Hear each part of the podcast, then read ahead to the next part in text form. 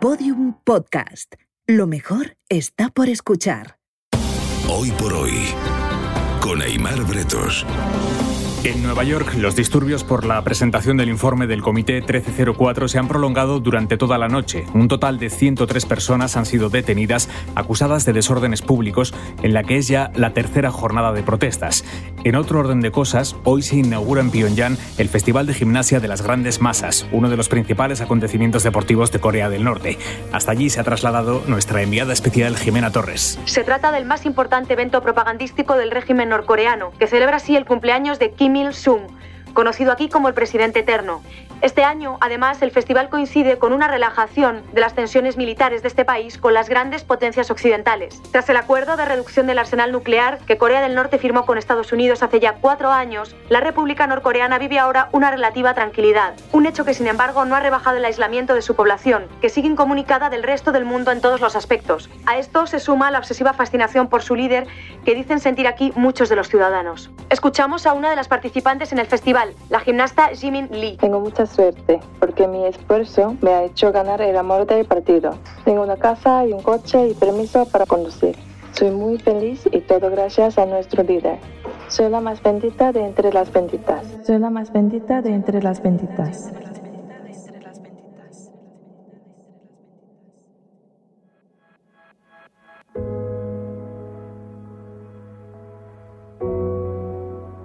¿Cómo empieza una guerra? ¿Cómo empieza una guerra?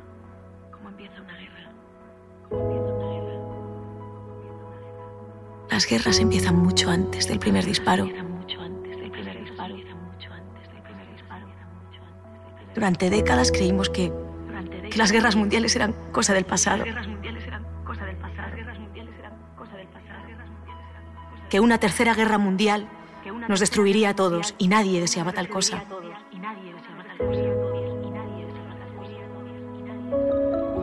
Creíamos todos. Eso creía también yo. Eso creía también yo. Eso creía también yo. Por supuesto, estábamos equivocados. Estábamos equivocados. Estábamos equivocados. Guerra 3. Capítulo 3. El Festival.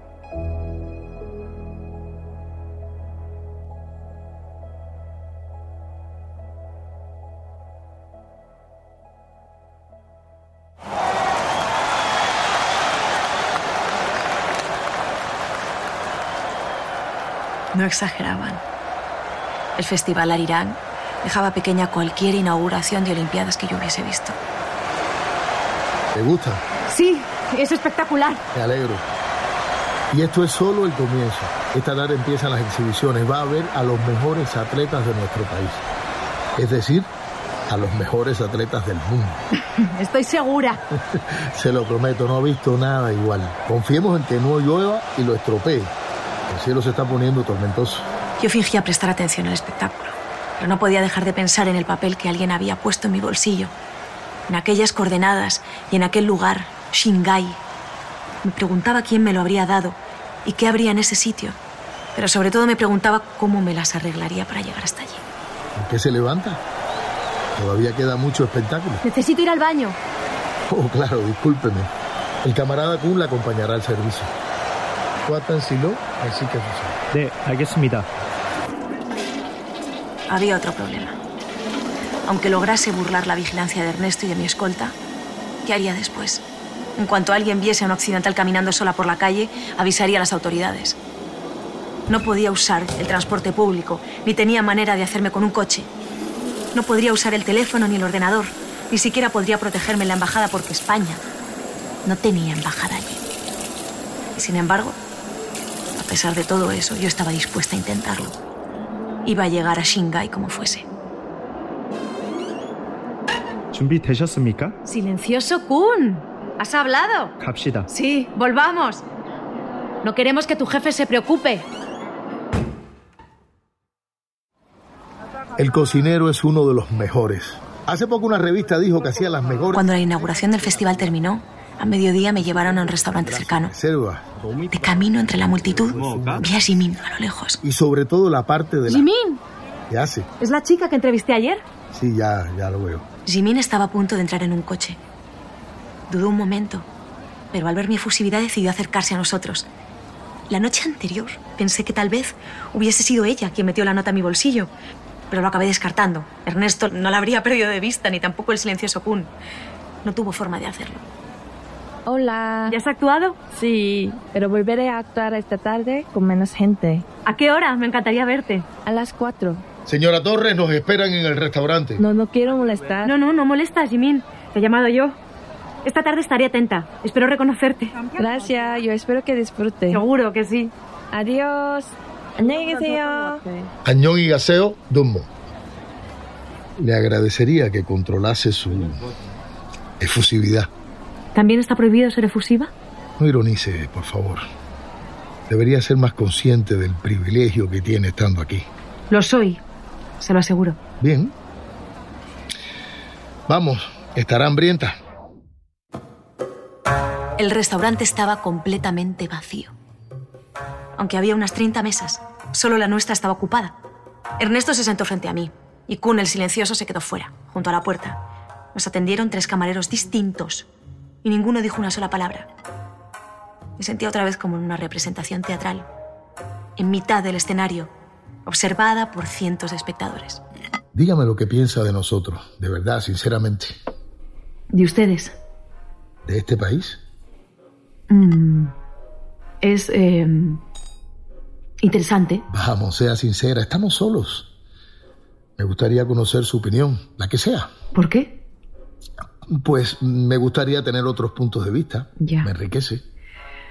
Mm. ¿Qué espera que le diga? La verdad. Creo que, que un país que vive de espaldas al mundo no tiene futuro. El mundo, señora Torres, se refiere a Occidente. Ustedes son el mundo. No, no, no, no, no, no.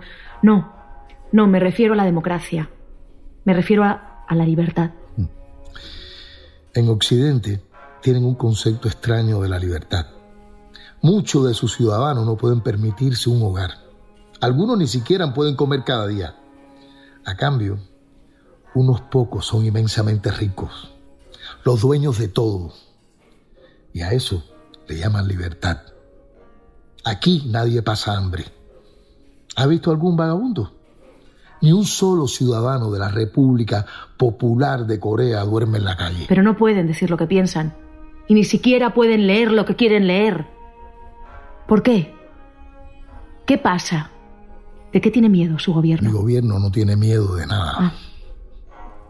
Entonces, ¿por qué no permite el libre acceso a la información? Eso que usted llama información no es más que propaganda. Sus películas, sus canciones y sus periódicos, ¿eso es información?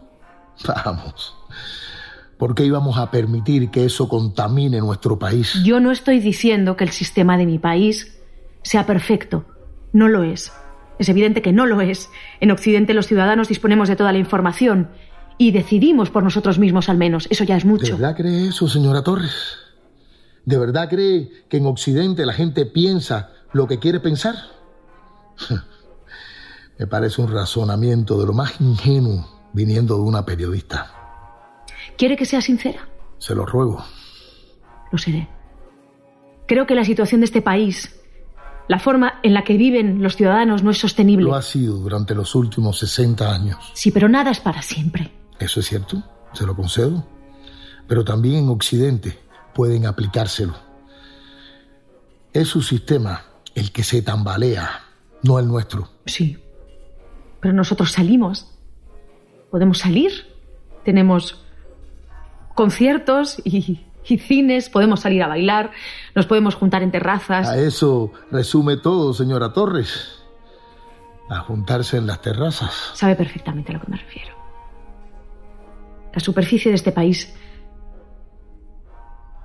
es gélida. Pero tengo la sensación de que algo hierve por ahí abajo. Es usted muy pasional. Me gusta eso. Pero está completamente equivocada. Se lo voy a mostrar con un simple dato. Si lo que dice fuese cierto, ya habría estallado una guerra civil. O habría por lo menos una resistencia interna. ¿No le parece? Y aquí no hay nada de eso. En 60 años no hemos tenido un solo grupo disidente, ni un atentado, ni un intento de golpe de Estado. Los occidentales simplifican nuestra cultura. Dicen, es una dictadura, algún día acabará. Pero ¿sabe qué? ¿Qué? Para eso, la gente tendría que desear que acabase. Y créame que no lo desean. ¿Ah, no? ¿Y cómo está tan seguro si no se les permite hablar? Esas cosas se saben. Estamos en el centro de una ciudad de casi tres millones de personas. Escuche a su alrededor. ¿No lo oye? ¿El qué? Es el silencio que precede a la tormenta.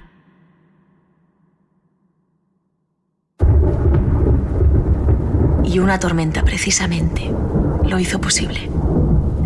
Por la tarde empezó a llover de tal manera que tras un momento de desconcierto, la organización del festival acabó por suspender todos los actos.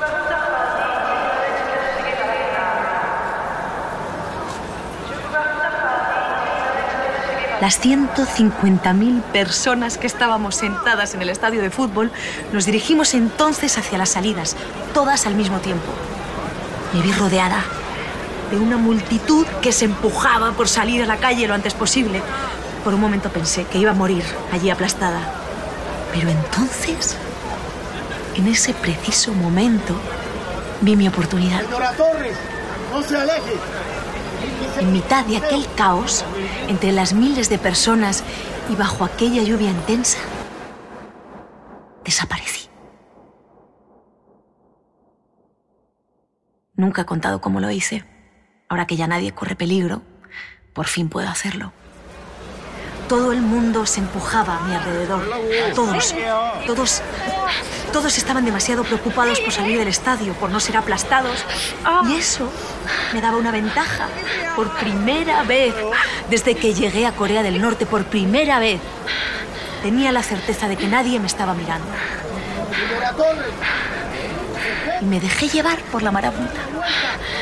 Perdí de vista a Ernesto y a Kun, que fueron arrastrados hacia otra de las puertas. Y tan pronto como salí del estadio, eché a correr como el resto.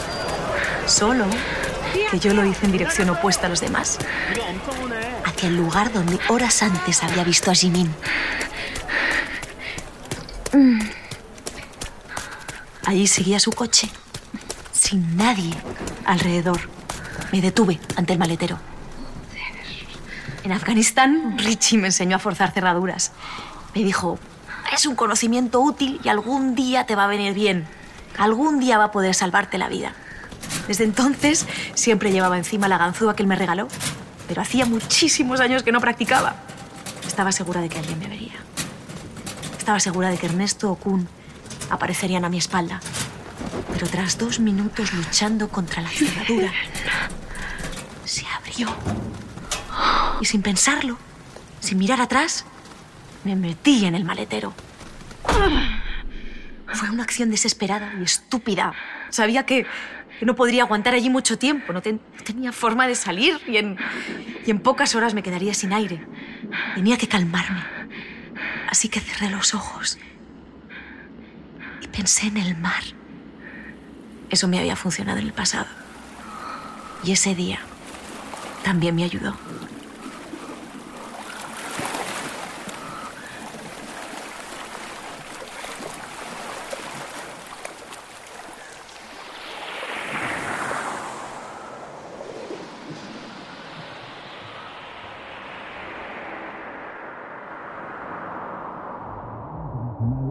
Sabido que Estados Unidos ha movilizado parte de su flota marítima de las costas de Filipinas hacia el mar de China Oriental, un movimiento inesperado que ha causado cierta perplejidad entre las demás potencias.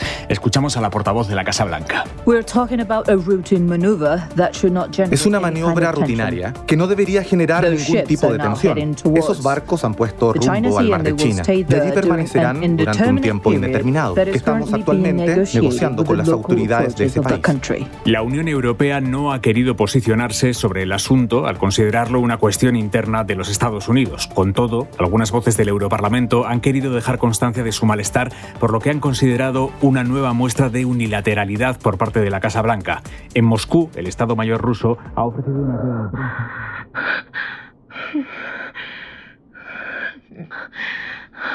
No sé cuánto tiempo pasé dentro del maletero. Intenté sacar el móvil del bolsillo, pero no estaba allí. Se me debió de caer al salir del estadio. Me preguntaba cuánto aire me quedaría, no mucho. Cada vez me costaba más respirar y justo cuando empezaba a maldecirme por aquella idea, alguien entró en el coche. Tenía que ser Jimin, pero, pero no me podía delatar todavía. Era muy probable que aún me estuviesen buscando alrededor del estadio de fútbol. Si salía del maletero podría verme Ernesto o Kun o cualquier otra persona. Así que volví a cerrar los ojos e hice lo posible por contener el pánico. Empecé a contar. Uno, dos, tres, cuatro, cinco, seis, siete,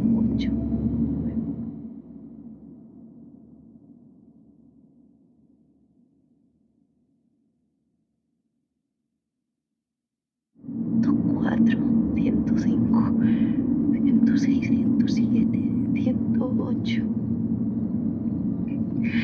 A la mierda. ¡Jimin! ¡Jimin! ¡Jimin, para! Entonces se me ocurrió. ¡Atrás estoy! ¿Y si no era Jimin? ¿Y si ese coche lo usaban varias personas? ¿Podría ser? En Corea del Norte había muy pocos coches. Quizá los compartían. Pensé en Richie, pidiéndome que no hiciese locuras. Y tuve la sensación de que justamente aquello era la clase de cosa a la que se refería. Señora Torres. Jimin. ¿Qué hace aquí? Menos mal. Ayúdame a salir.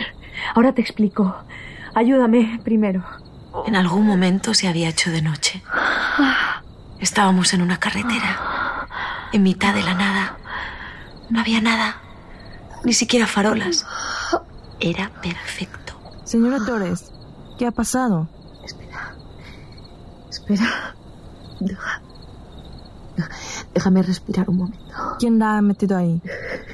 Me he metido yo sola. Pero no puede estar aquí. ya lo sé. No puedo hablar con usted. Cálmate, no nos ve nadie. Aquí siempre nos ve alguien. Viene un coche. Prueba adentro. No. No, no, no, no, no. No, no voy a volver a ¿A dónde va? No entre en el coche. Nos van a detener. No. No. Ya sé que coche se marcha. Un beso.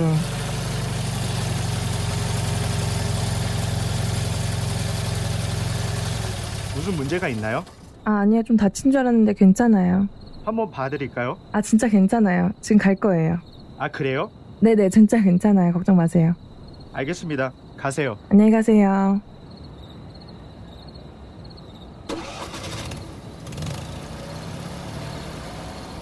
Buen trabajo. Está loca. Jimin, necesito que me ayudes. ¿Yo? Dijiste que estabas alojada cerca de Pyongyang. Sí, en Zhongdong. ¿A cuánto estamos de allí? No sé, ¿diez minutos? ¿Duermes sola? ¿Tienes un piso solo para ti? ¿Qué dice? No puede venir conmigo. Escucha, escucha, estoy metida en un lío. Me detendrán, me quitarán mi trabajo. No puedo hacer esto, no puedo hablar con usted. Shh, escúchame. Nadie tiene por qué enterarse. No lo entiende. Por favor. No sabe cómo es este país. Siempre se enteran. Escúchame, te necesito.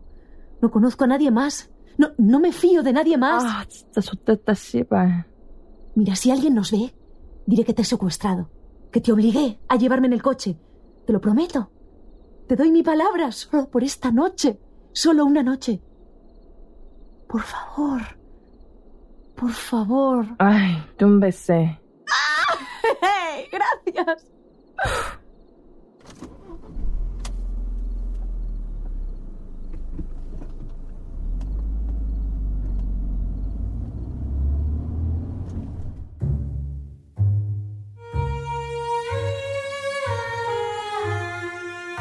Songdong era un barrio residencial, repleto de casas bajas, todas idénticas. Cuando llegamos a las 10 de la noche, no había ni un alma en la calle. Jimin estaba alojada en un apartamento que el partido le había cedido durante el tiempo que durase el festival. Tenía una plaza de garaje en el mismo edificio y eso nos permitió llegar hasta allí sin cruzarnos con nadie. ¡Pase! ¡Deprisa! Muchas gracias por ayudarme. ¡Calle! Hay que tener cuidado, los vecinos. Vale. No se acerque a las ventanas. Sí, sí, sí, de acuerdo. Puede dormir en el sofá. Mañana se avanzará por la mañana. Vale. Que... Siento haberte metido en esto. Anda, no lo siente. ¿Puedo fumar aquí? Haga lo que quiera.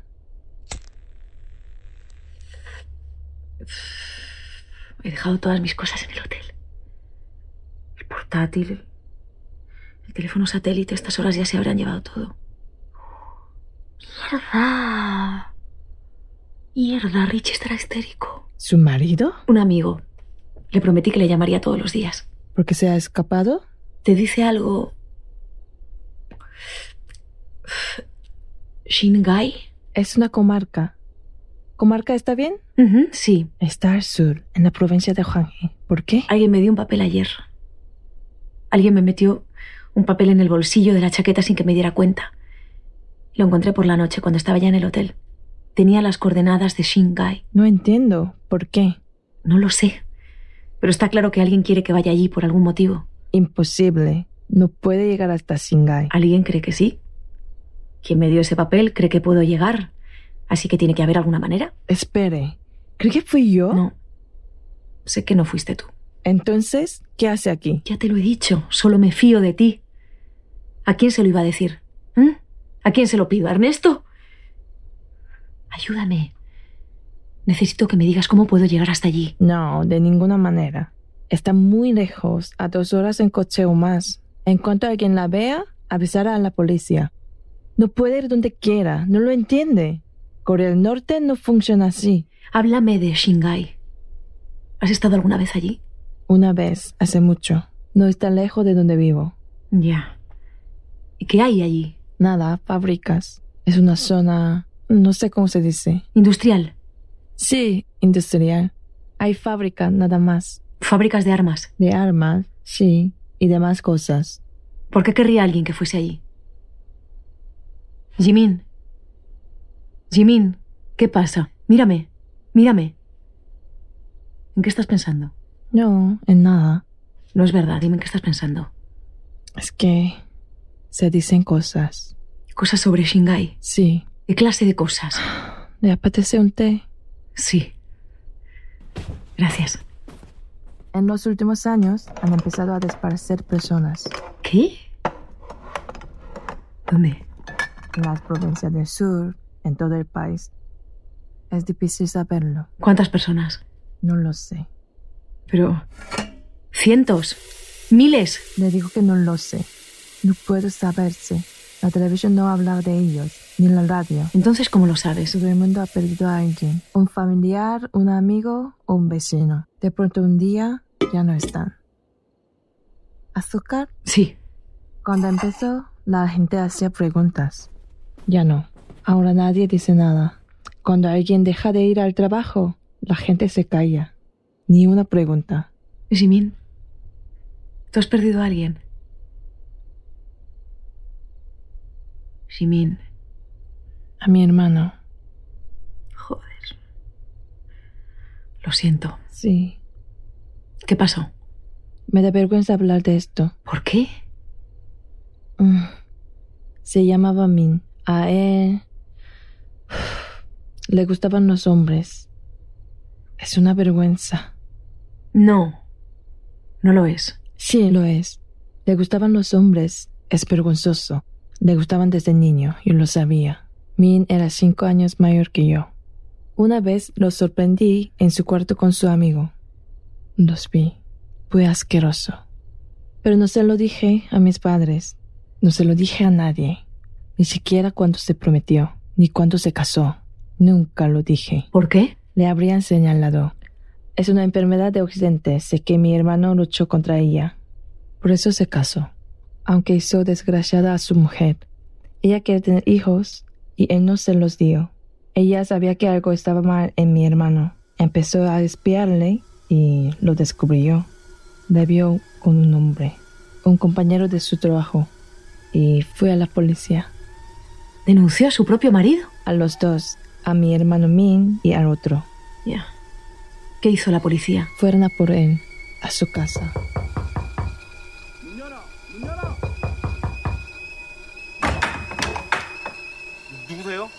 엎드리세요. 엎드려. Se lo llevaron en mitad de la noche. 잘못한 거 없어요. 저 아니에요.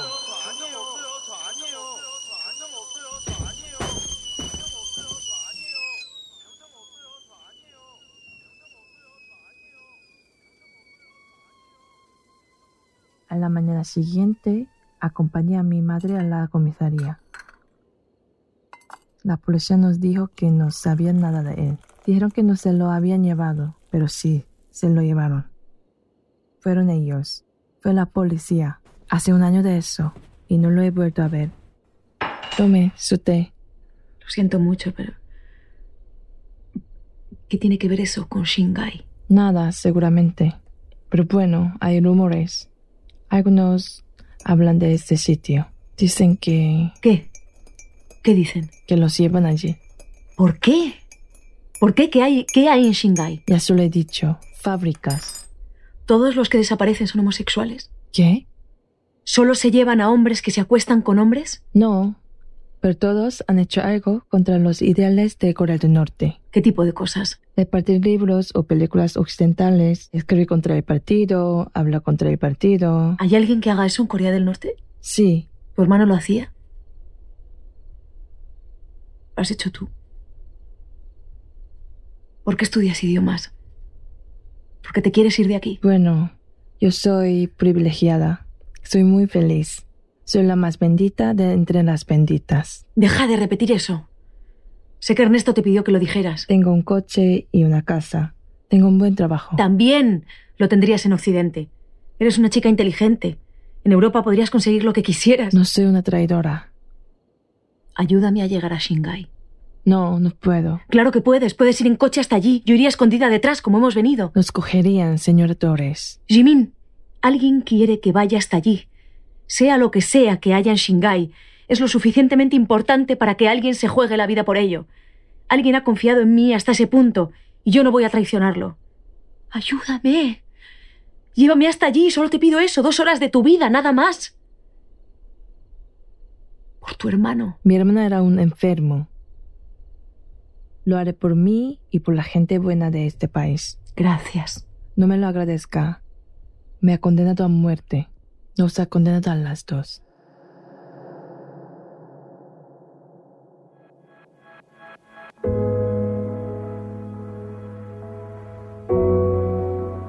Guerra 3 es una serie original de Podium Podcast. Escrita por José Antonio Pérez Ledo, realizada por Roberto Maján y dirigida por Ana Alonso.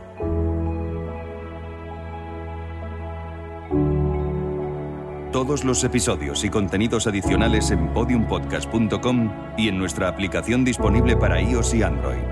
También puedes escucharnos en nuestros canales de iTunes, iBox y Google Podcast.